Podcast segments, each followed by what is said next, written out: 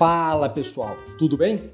O episódio número 5 do Outliers trouxe um gestor que foi auditor, trader de renda fixa, gestor de fundos multimercados e só depois migrou para a gestão de fundos de ações, onde ele conseguiu ter muito mais sucesso do que já havia obtido nas funções anteriores. Esse é o Fábio Spínola, sócio fundador e gestor dos fundos da Apex Capital, que tem vários de seus produtos disponíveis nas plataformas da XP e hoje se encontra entre as mais bem-sucedidas gestoras de ações do Brasil. Espero que possam aprender um pouquinho mais sobre a Apex e sobre o Fábio.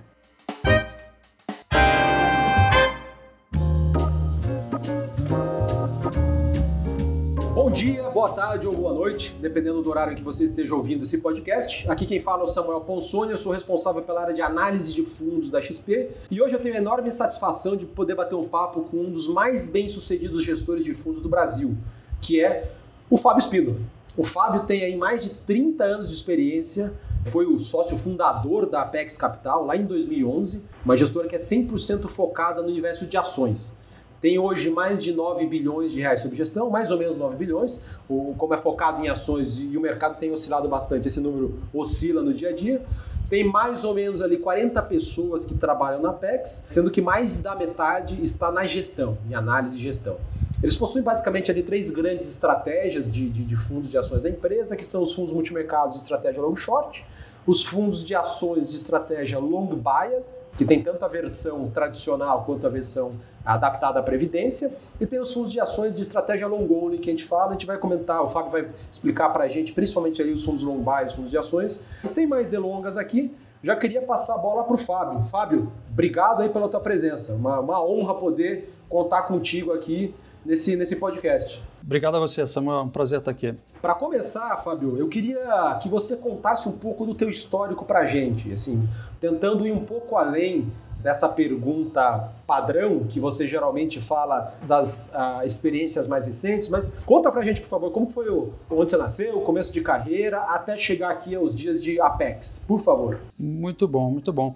Bom, eu sou carioca, nasci, nasci em 68, carioca da Gema, e eu fiz a minha, minha faculdade na UERJ, em administração de empresas, e comecei a trabalhar uh, muito cedo. Eu, logo no, no, primeiro semestre da faculdade, eu, eu, comecei a trabalhar, eu fui começar em auditoria na, na Price, PwC. Naquela época, eu estava olhando aquela oportunidade de trabalho muito mais como a, a faculdade em si do que um trabalho. Para mim, era um grande aprendizado aquilo ali, e que acabou sendo uma grande verdade. Tá? Eu, eu comecei a trabalhar com 17, 18 anos, muito cedo até, olhando para trás, poderia ter ficado um pouco mais de tempo curtindo a vida de, de universitário, mas uh, eu estava curtindo muito a vida de, de, trabalhador. E eu fiquei na, na Press por quase oito anos, uh, entre auditoria e consultoria, uh, até o dia que resolvi migrar, mudei para São Paulo, no, vim trabalhar no Bom Garantia. Isso foi 94, eu comecei aqui na virada do Plano Real até, foi julho de 94, foi, foi uma experiência muito boa. E aí eu fiquei lá no, no Garantia, o Garantia passou para a mão do, do Credit Suisse, eu continuei, na, participei da da mesa proprietária de dívida externa, renda fixa internacional. E nos últimos dois anos uh, do, do banco, eu, eu fui para a Asset, eu fui fazer gestão de fundos multimercados. Que tipo de multimercado você tinha lá? Era mais macro, que operava os diversos mercados ou não? É o multimercado clássico de, de, de atualmente, né? Uh, só que o foco era mais uh, Brasil, né? não operava não operava o mundo inteiro. cheguei a operar outros países na renda fixa internacional, mas os fundos multimercados eram eram basicamente Brasil, né? não tinha, não tinha outra, outra região, foco regional. Né? E depois eu, eu fui, para fui montar a área de renda variável da, da Quest, né? existia lá os fundos é, é, macro, e eu passei cinco anos lá, é, estruturei, montei a, a, a, equipe toda, processo de investimento, fiquei cinco anos, saí e fui montar a Apex. Em 2011 a gente fundou a Apex e estamos aí até agora. O que, que te levou ali a, a, a migrar da renda fixa para ações? Não é que você estava no comecinho da carreira, você já tinha aí seus, sei lá, quase 15 anos de, de, de experiência, né? O que, que foi que pegou e por que, que você topou esse desafio? Porque era um desafio, né? Era uma, uma coisa nova para você, ou não? Você já tinha bastante familiaridade? Não, não era falar que era novo, na verdade, você conhecer as empresas por dentro, né? Isso, como hoje você vai, vai fazer o estudo de uma empresa nova, eh, você tem que fazer né, o, o processo de, de iniciação na empresa empresa. Né, a minha carreira tem algumas, alguns pontos que foram interessantes de, de mudança E mudar é muito bom. Eu, dentro da minha, minha experiência de, de auditoria e consultoria, essa profissão você está, na verdade, dentro das empresas, né? Você fica muito pouco no, no teu escritório em si, né? Você está dentro do escritório das empresas. Então, aquela, aquela vida ah, itinerante, para mim, sempre foi uma, uma, uma coisa que eu gostava bastante. E da época da dívida externa, se apesar de você chamar a renda fixa, a volatilidade daquele mercado, a quantidade de crises que aconteceram desde 94, que eu peguei no mercado financeiro, a única coisa que você sabia é que ele vencia ao par, porque a volatilidade no meio do caminho era muito grande. Né? Você passou por um, plano de extensão da dívida doméstica no Brasil, com diversos lançamentos é, de, de, dos global bonds brasileiros que foram alongando a curva de dívida externa. É, então era um mercado muito volátil mesmo. Então, do ponto de vista de instrumentos de mercado, era mais um instrumento de mercado. Do ponto de vista de novidade, era olhar cada empresa por dentro. E aí é o processo que a gente vive diariamente. Né?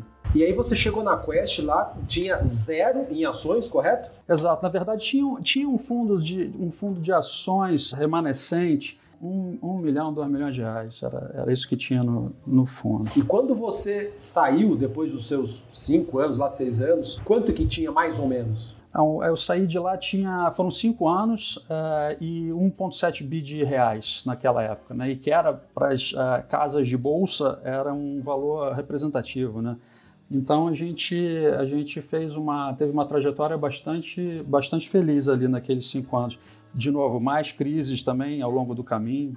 Crise não faltou, né? E essa é uma das certezas que a gente tem, né? Que daqui a pouco você vai ter uma crise de novo. Você eventualmente não sabe quando e, e, e qual o, catalisador da crise, uh, mas a gente sabe que de tempos em tempos você acaba tendo uma crise, né? Isso é uma boa lição do tempo todo de mercado financeiro. Ô, ô Fábio, assim, é, é bacana a tua história porque de fato você passou por muitas, muitas crises. É, isso é uma característica comum dos gestores com mais de 25, 30 anos de mercado aqui no, no, Brasil. Você poderia citar as duas principais crises pelas quais você passou? Quais foram as duas principais e, e mais do que isso, é assim, quais são as lições que você tirou dessas crises? É, por que, que elas foram especiais? Como que elas te marcaram? É, eu acho que assim, a de 97, lá com a crise da Ásia, é, onde na época o, o, a gente no Garantia teve uma crise de liquidez no, no, no banco, foi um o grande... banco quase quebrou, né? Em 97, correto? É, a gente teve uma situação de liquidez que levou a venda, a venda para o Credit Suisse, né? Aquele ponto ali, ele foi interessante porque foi um, um primeiro grande teste da globalização, né? onde o fluxo de capitais não tinha fronteira. Então, foi uma lição muito, muito legal do ponto de vista da, da rapidez com que o fluxo de capitais estava circulando Uh, e eu acho que uma outra crise muito importante é do Brasil, quando a gente teve a história do, do câmbio, uma desvalorização cambial muito grande, foi 9,9. A maxi desvalorização? Isso, exato. É. E você teve a, a grande crise financeira nos Estados Unidos, por ser o, a locomotiva né, da atividade global ali, para a gente era uma, uma situação, bom, o mundo está acabando, né? Sim ou não, e como é que fica a situação daqui para frente. Foram, foram, acho que a de 97 como o primeiro grande, grande teste. Quando eu entrei no banco, estava saindo da, estava assim, envolvido com a crise do México, né? então você já tinha uma crise ali. A da Ásia foi um exemplo muito, muito, muito importante. Aquela ali foi, foi marcante. Uh, e, e, eu acho que é de 2008, 2009, né? Acho que são as duas principais. Até porque foi, foi meio que na tua área, né? Que era na área de renda fixa que, que o banco teve grandes prejuízos, né?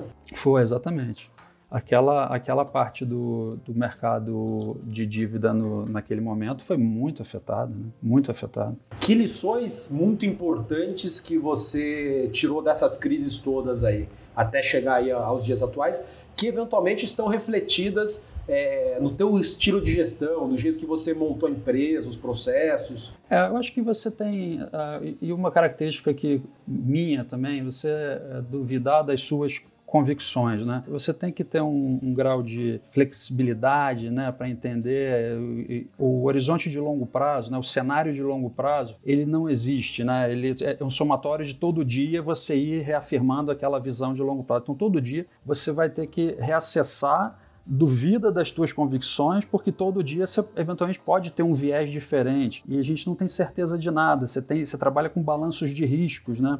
Então, eu acho que ah, uma lição importante das crises é esteja preparado para ser flexível, ter essa flexibilidade. As convicções, elas são é, convicções até o momento em que você que ela fica enfraquecida e que a porta de saída é sempre estreita. Então, os movimentos, eu acho que eles são sempre é, potencializados, né? Você tem movimentos pendulares, você sempre exagera para um lado e para o outro, exagera para cima, exagera para baixo, é, e tentar é, evitar essas, essas armadilhas. Né? Acho, que, acho que são lições importantes.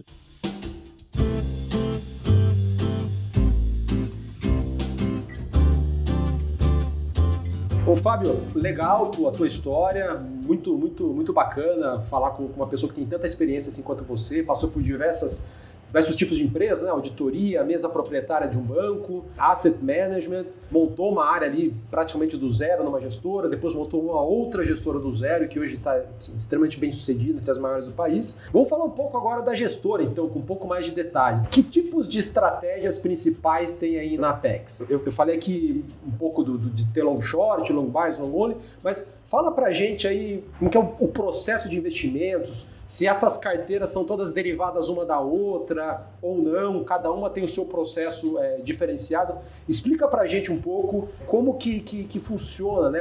a montagem dos portfólios, a estratégia dos fundos, a tua relação com os analistas, se cada analista é independente para tomar as decisões ou se não, é, é, eles centralizam isso em, em, você e nos gestores. Explica um pouco, por favor, como está formatada a gestora. Ah, a gente tem, tem, vamos separar em duas estratégias, long short e long only. Né? Dentro do long short você tem o, o equity hedge, o long bias. A diferença deles, ah, vamos focar aqui mais no, no long bias, você trabalha com uma exposição líquida que pode oscilar entre 50% e 100%, net comprado, né?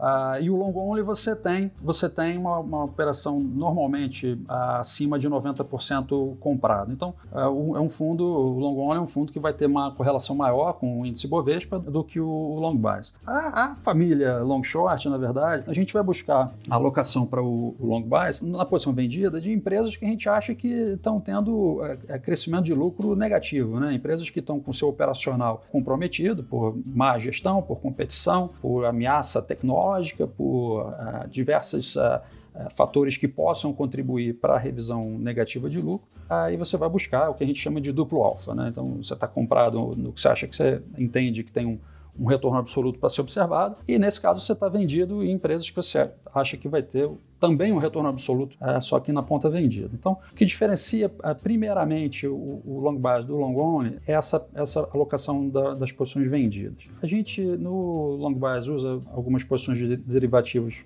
é, de forma mais é, recorrente do que no long only. Que são opções e o índice futuro ali de Ibovespa, principalmente. Isso, é. Então, se você precisa ter algum tipo de uh, hedge mais imediato, o índice futuro funciona, apesar da gente usar muito pouco essa, essa prerrogativa, mas mas, mas funciona. Mas são as opções, seja de índice ou opções de single names, que a gente tenta, na verdade, sempre refletir o valuation micro nesses uh, níveis de, de, preço de exercício das opções. Então, sim, single name, para quem, quem não lembra, single name, você pode ter tanto opções do índice Bovespa quanto opções de empresas específicas. Então, single name são empresas específicas, correto? Exato, perfeito. Voltando aqui um pouco do duplo alfa, gerar alfa é ganhar dinheiro, ganhar dinheiro acima do Ibovespa, acima do CDI.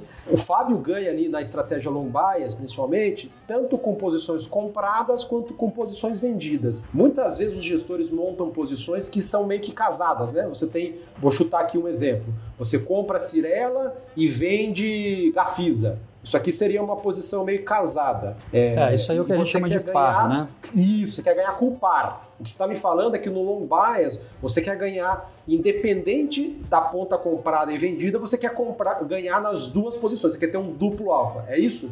Exatamente. Você tem, você tem alocação de pares, mas que são mais de curto prazo, é uma divergência de valuation entre uma empresa e outra e tal. É comum ter pares no long bias? É comum, é comum, mas a gente ganha mais dinheiro com as posições, uh, vamos chamar posições secas, né? Seja um seco, posição seca comprada ou a posição é, vendida. Né? Historicamente, é, essas são posições mais que contribuíram mais do que os pares, mas os pares estão lá e eles sempre, sempre ajudam. É sempre uma, um fator de, de agregação de alfa, com certeza. E você tem a parte é, ex-Brasil também, que a gente vem alocando em pares em alguns países de América Latina já faz já faz um tempinho, e uh, pontualmente em algumas ações em países envolvidos que reflitam alocações de temas uh, de longo prazo que a gente esteja trabalhando. Tá? Então, essas são as, as, grandes diferenças que você tem entre a estratégia, o long bias e, e o long only. Tá.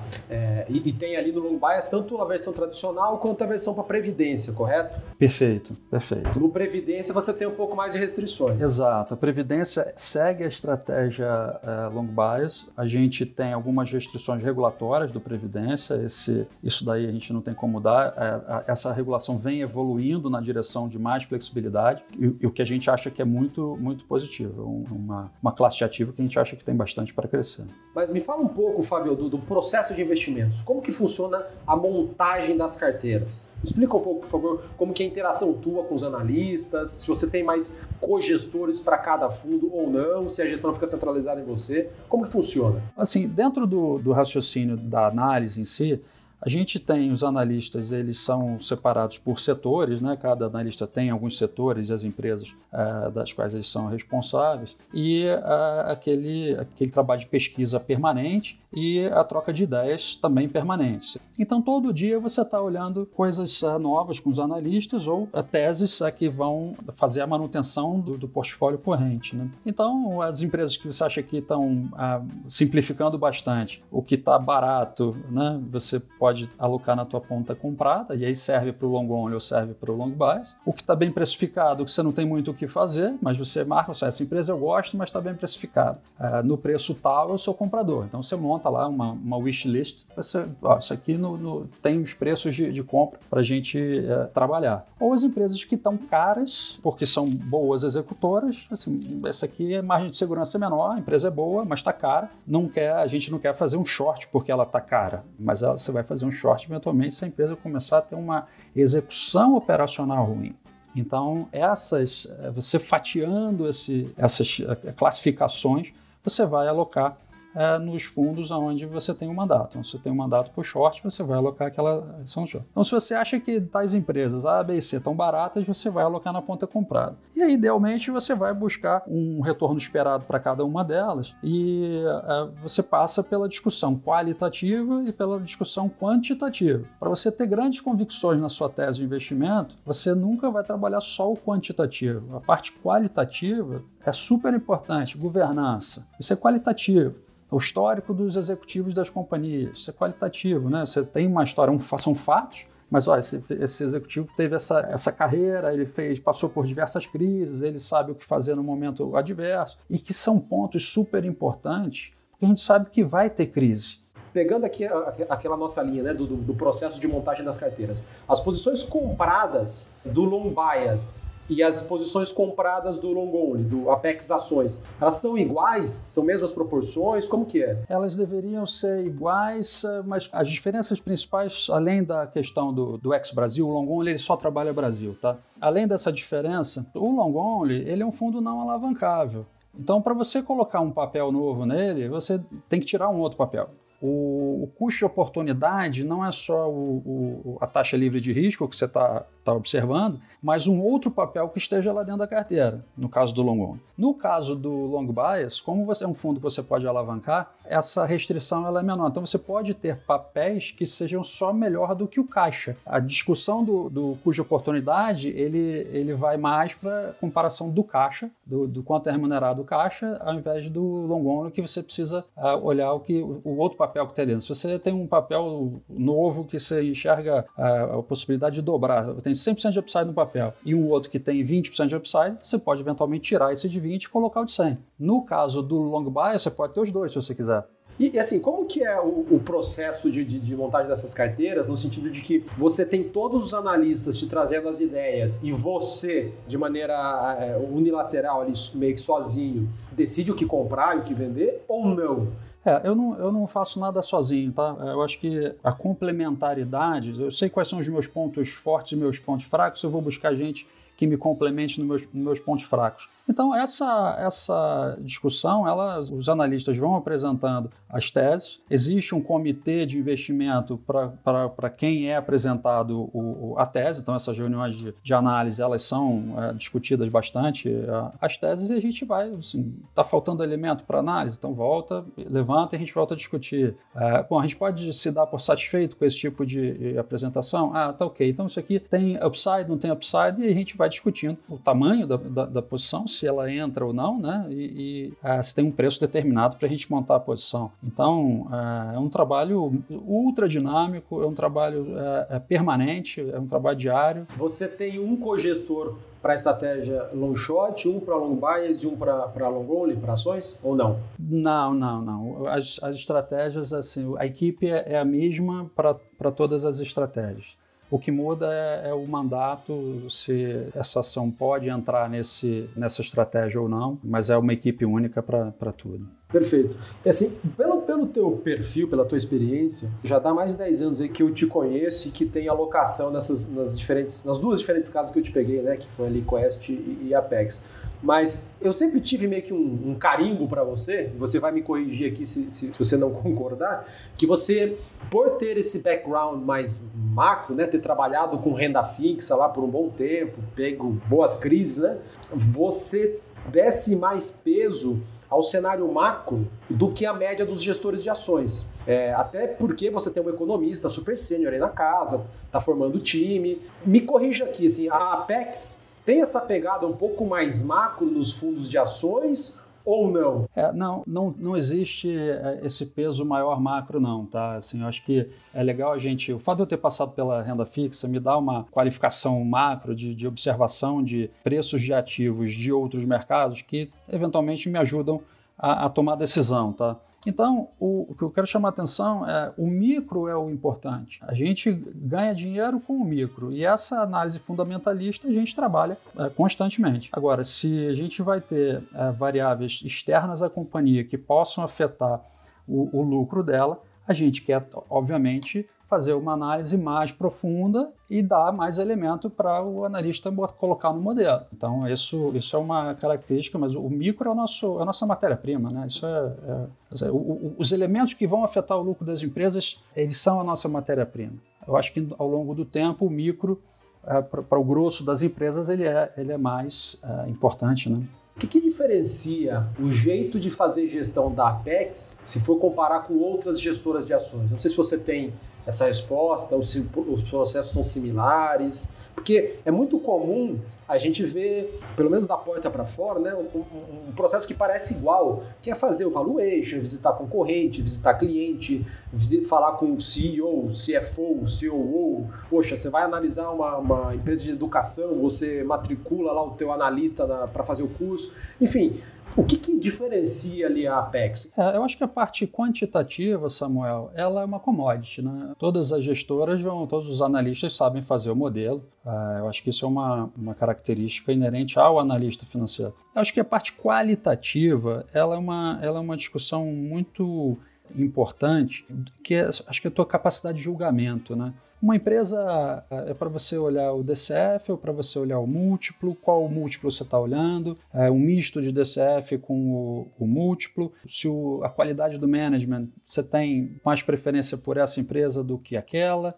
Eu acho que é principal filtrar as informações que são é, ruído do que é de fato um, um, sinal importante que vai fazer diferença. É, eu acho que você tem que ter tempo para pensar, eu acho que você tem que ter essa, essa tranquilidade né, de que a tua capacidade de julgamento é uma capacidade de julgamento importante, boa, que vai fazer diferença. O dinamismo na, na análise eu acho que é super importante, você não ter teimosia, errar pouco, quando errar, errar pequeno, essa, essa questão que eu comentei de duvidar sempre das tuas convicções, essa humildade de de se olha, eu estou errado, eu vou, eu vou rever essa tese e, e rever de forma rápida. Uh, então, eu gosto de, de, ser teimoso ganhando dinheiro, eu não gosto de ser teimoso perdendo dinheiro. Então, eu acho que eu acho que são características importantes e aí são características individuais das pessoas, mas que dentro desse raciocínio da complementaridade que eu te falei, eu acho que isso tem um peso muito importante na nossa, na nossa tomada de decisão.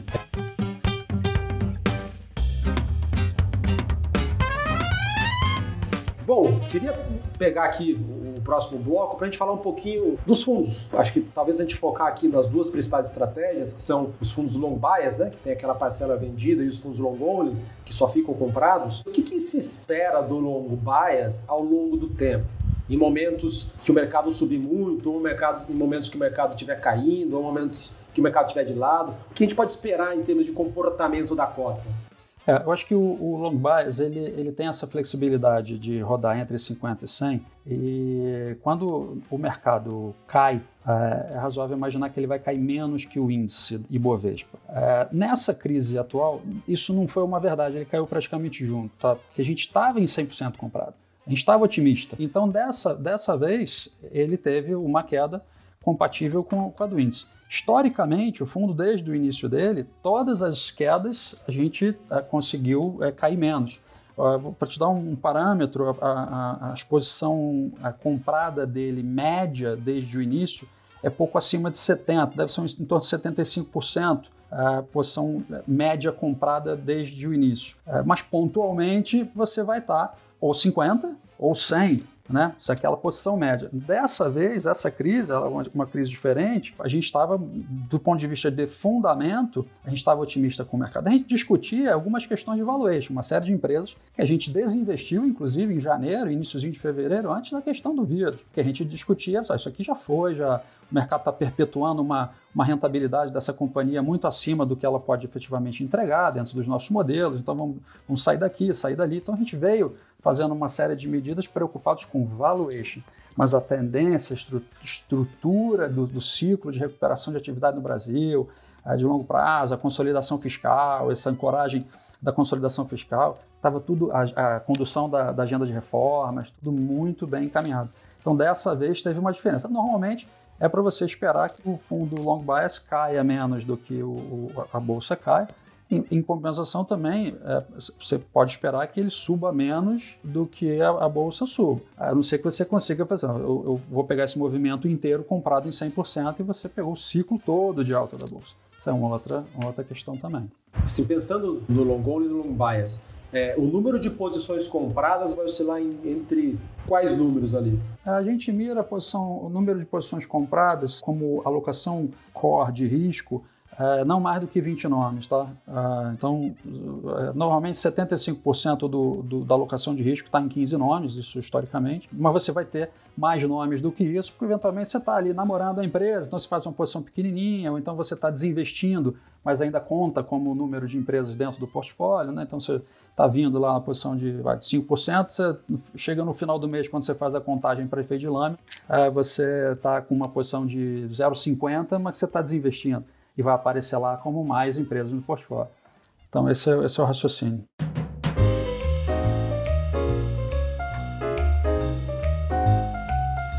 Pegando um pouco do, do gancho para um pouquinho de cenário, um pouco de posições aqui, tentar abordar principalmente aqui os, os setores que você está olhando. Você falou que, poxa, essa crise é diferente. De fato, é uma coisa que a gente tem, tem ouvido bastante dos gestores, mas queria ouvir do, do teu ponto de vista, no que que essa crise é diferente? E também em, em que estágio estamos dessa crise? Se ainda estamos no começo e ela vai demorar muito mais, na tua percepção, ou se você de fato não consegue responder. Ah, ótimas perguntas, Samuel. Essas perguntas elas são, elas são importantes aqui do ponto de vista de. não pela diferença da crise. Eu acho que essa crise, diferente de qualquer outra que a gente já percebeu, até na guerra, quando você tem duas partes brigando, mas o resto do mundo está trabalhando para dar elementos para essas duas partes brigarem. Nessa crise atual, o mundo inteiro está parado, parcialmente, né? a China está rodando, mas uh, existe uma sincronia de, de queda de, de, de, atividade muito relevante e foi todo mundo no mesmo momento. A gente vinha discutindo crescimento. Né? Você teve uma solução ali da, da pré-corona, né? você teve uma, uma, uma, resolução da incerteza comercial do, do, entre China e Estados Unidos que, com a assinatura da fase 1, é, você abriu espaço para uma tranquilidade do, do, do, ponto de vista de recuperação uh, externa. Né? Então, você vinha numa trajetória de recuperação de atividade global. Então, você estava discutindo crescimento E da, do dia para a noite você teve que discutir solvência, porque as empresas fecharam, porque o, os governantes determinaram que as pessoas fossem para casa e que comércios fossem fechados, os não essenciais fossem fechados, e isso de uma hora para outra comprometeu a capacidade de geração de caixa das companhias de uma forma impressionante, é inédito. Então, essa é a grande diferença da crise que você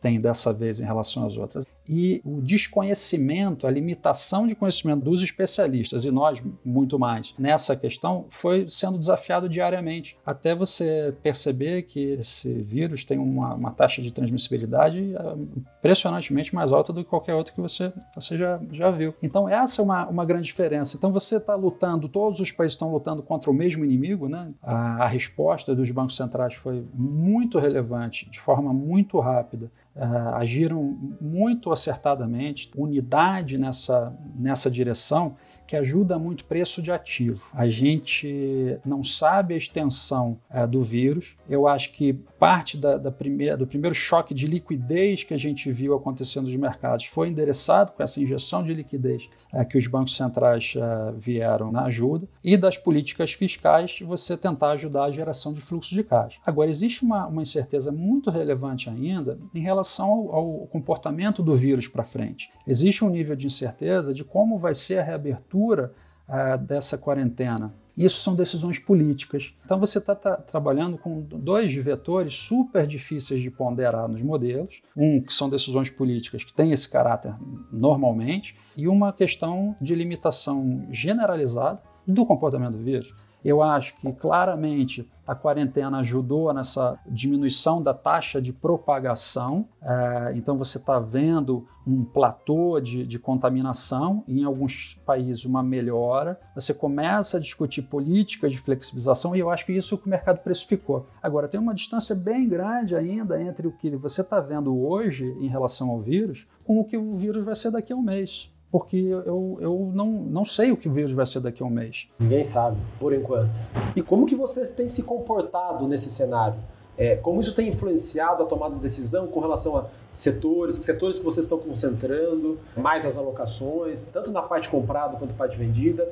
Fala um pouco de como está esse balanço de carteira, dadas essas altíssimas incertezas para você poder modelar, né? Poder decidir ali, é, ponderar se uma ação está barata ou não. É, o que a gente, onde a gente teve mais elemento para tomar decisão do ponto de vista de modelagem, o, o, qualitativo, a gente tinha a nossa, nossa lista de preferências, né, aquela wish list que eu comentei, você gostar dessa empresa, dessa empresa, dessa empresa. Com a, a adoção aí da, da, quarentena, algumas empresas tiveram a ruptura da, da geração de caixa e outras tiveram a ruptura por, pelas pessoas estarem em casa, não que elas estivessem fechadas, mas tem um monte de empresa que está operacional, empresas do setor de saúde, empresas do setor financeiro, as empresas que fazem fazem serviços essenciais. Então, essas você tem mais elementos para modelar. Então, se tem empresa na tua wishlist, setor de saúde, a gente comprou a empresa do setor de saúde, porque no primeiro momento o mercado bateu tudo.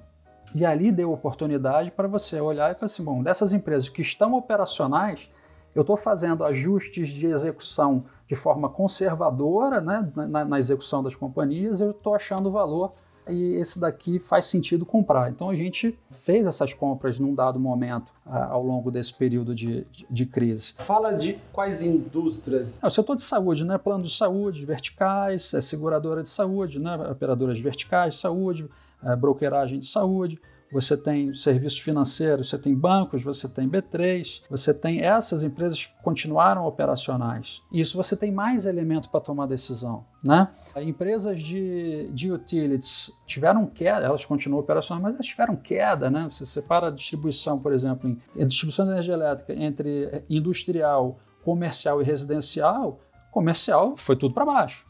Industrial, algum, alguns estados cortaram produção industrial, então teve uma queda ali também, e residencial subiu. Assim, qual é o net disso daí? É, o preço da, da, das ações do, desse setor, o, o, preço onde foram operar, justifica você querer comprar, sim ou não? Empresas como a varejista de. Eu tinha citado o Renner, né? A, a Renner, eu acho que ela vai sair dessa mais forte. Mas ela está no olho do furacão. Vai ser mais forte porque os concorrentes talvez sofram muito mais do que ela, correto? Perfeitamente. Perfeitamente. Eu não tenho dúvida que os concorrentes vão sofrer mais do que ela. Mas ela está no olho do furacão, ela está com a porta fechada, mas ela tem acesso ao mercado de capitais ela tem acesso a linhas de crédito dos bancos. Então, nessa hora, o poder de negociação, o poder de acesso à linha de crédito é muito, é uma vantagem muito relevante, muito relevante. Então, assim, como, como é a curva de recuperação? Então, todas as empresas estão sofrendo, né? Assim, você está nivelando todo mundo por baixo. Agora, você tem empresas onde você tem muito mais capacidade de, de colocar a parte quant no modelo do que outras. Então, o vírus ele é uma variável é, comum a todas as empresas, só que umas estão operacionais e outras não estão operacionais. Né? Quanto tempo vai levar o, o, a quarentena? Essa é uma outra variável. Se o varejo está fechado, ele pode ficar fechado por mais tempo. E aí a gente tem olhado muito do que está acontecendo na China pós-quarentena, pós-flexibilização, para ver o comportamento das pessoas por lá e ver como é que pode ser a saída aqui. O que não quer dizer que o que está acontecendo lá vai acontecer aqui, porque você tem características culturais que são muito diferentes no, no Oriente e no Ocidente. É, e até o regime, né? Lá é uma ditadura, o governo faz acontecer as coisas. Aqui no Brasil, não. Os governantes discordam entre si, discordam do poder federal, as pessoas não necessariamente seguem. É, de fato é mais complicado. Mas é, legal. E, e, assim, na ponta vendida, na ponta negativa, que setores ou indústrias você citaria aí que vocês julgam que vão sofrer muito mais e por consequência são aí é, alternativas de, de, ganhar vendido? É, agora eu acho que acho que está muito visível. Acho que a, a turma fez uma um par, né, vamos chamar assim, das empresas que estão abertas, já estão operacionais, contra as empresas que estão fechadas. Né? São o primeiro trend mais simplista, mais fácil de fazer. É, aí que a gente não, não, não necessariamente a gente entrou nessa, tá? Acho que não, não, não é o caso aqui. É, isso é, é fácil de, de identificar e tomar uma postura. A gente tem mais uma preocupação. Eu comentei que a gente saiu do crescimento para a solvência, né? entrando na quarentena, né? de um dia, do dia para a noite você teve que olhar, você saiu do 10 para o zero. Né? Então, assim, qual é a empresa que está com caixa é, suficiente para bancar suas dívidas de curto prazo e que eventualmente poderiam ter dificuldade de acessar as suas linhas de crédito ou mercado de capitais. Então, essas são empresas que eventualmente vão demorar mais para sair da, da crise. Mas como tudo caiu muito, Samuel, eu, eu acho que primeiro foi um, um, movimento de desalavancagem da indústria, né, da indústria de fundos. Eu vou vender o que eu acho que pode uh, sofrer mais, estou diminuindo a minha exposição ao risco, o VAR ficou, ficou muito mais, é, explodiu aqui, eu preciso reduzir meu, meu VAR, eu vou cortar as empresas tais, tais e tais. Na, na verdade, o que você vai ter que olhar agora é na execução. E eu acho que essas é, são, são variáveis importantes que o tempo vai, vai ajudar, e aí do processo de análise de cada empresa que você vai ter que ir olhando, quem vai estar executando melhor do que outras, para você poder colocar no seu modelo a tua linha, a trajetória da linha de receita. Ah, porque a linha de custo você sabe que as empresas estão cortando. Essa informação ela já é, ela já é mais é, esperada. A dificuldade é modelar a linha da receita para frente. Então eu acho que assim, dado que os preços caíram bastante, bastante, bastante, na verdade você não precisa ter nenhum short aqui, porque os preços foram deprimidos de uma maneira que você poderia cobrir todos os seus shorts. O negócio é daqui para frente, quando você volta a trabalhar no fundamento, quem vai ter uma lentidão na, na recuperação. Então, o setor de turismo setor de aéreas, esses aí claramente vão, vão demorar mais para voltar. Então, assim, te responder assim, short hoje não é uma alocação simples, não. É. Ô, Fábio, eu sei que você não gosta muito de comentar aqui de nomes específicos de ações, até para preservar ali a sua rapidez dos, dos mandatos, mas olhando aqui a, a, última carteira que, que eu tenho dos fundos, pegando aqui o, o long only como base, eu lembro que as, assim, as principais posições eram mineração, B3, né? Bolsa, a empresa de educação, tinha aqui a empresa de distribuição de combustíveis, uma empresa de, de, vestuário, tinha bancos, locadora de veículos e uma de construção civil. As principais posições. O que, que mudou de lá para cá, passando por essa mega corrigida aí no, nos mercados? É, as, as grandes alocações são mais ou menos as mesmas ou teve alguma mudança relevante é, na composição setorial aqui da carteira? A parte dessas empresas a gente desinvestiu ainda em, em janeiro ou fevereiro, Samuel, antes do, do, do corona parte dessas empresas estão naquela, naquela lista de empresas que eu falei que eu tinha preocupação de valuation. Setor doméstico, principalmente, construção civil, e, e algumas que a gente estava reduzindo o tamanho. Como a gente é, trabalha análise fundamentalista e a parte quali que eu comentei, ela é muito importante, a gente gosta de ter as empresas por um prazo muito longo. Então é razoável você imaginar que a gente vai oscilar mais o tamanho das empresas, da alocação das empresas no portfólio, do que efetivamente sair da companhia. Então, pelo, pelo vírus em si, a gente logo no início, entendendo o tamanho do, e, e reprecificando o nosso modelo, a gente reduziu algumas posições compradas que a gente tinha sim, mas a gente mantém várias dessas posições compradas. Mas ainda em janeiro, fevereiro, a gente desinvestiu por valuation claríssimo. Estava num excesso de, de, de, otimismo no mercado que, que não justificava o valuation que algumas estavam operando. Principalmente as mais voltadas para o setor Do doméstico. setor doméstico, exato. É.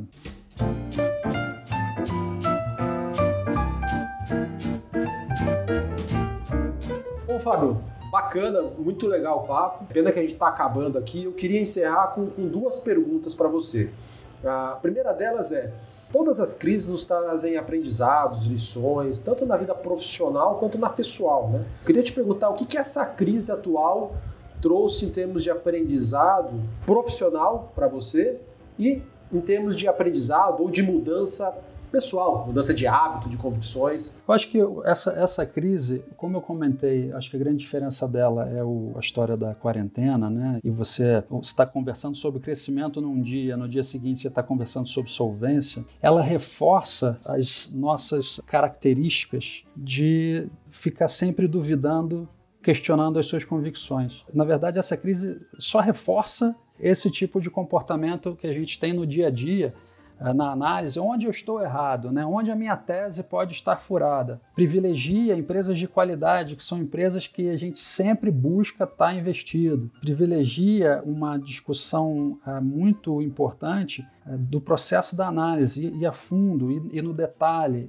E eu acho que isso tudo a gente faz. Eu acho que essa crise é um, um, bom exemplo para justificar uh, algumas demandas que, que são feitas no dia a dia, que eventualmente possam parecer bobas, mas que são importantes na análise quando você vai estressar né, o cenário é, otimista e o cenário pessimista. Então eu acho que é, muda pouco o meu dia a dia, para ser sincero. E eu acho que do lado pessoal, reforça o gosto pelo trabalho. Estou doido para voltar para o escritório. É. Nem fale. Fábio, muito obrigado pelo, pelo seu tempo, pelo bate-papo. Acho um prazer sempre falar contigo. E é isso.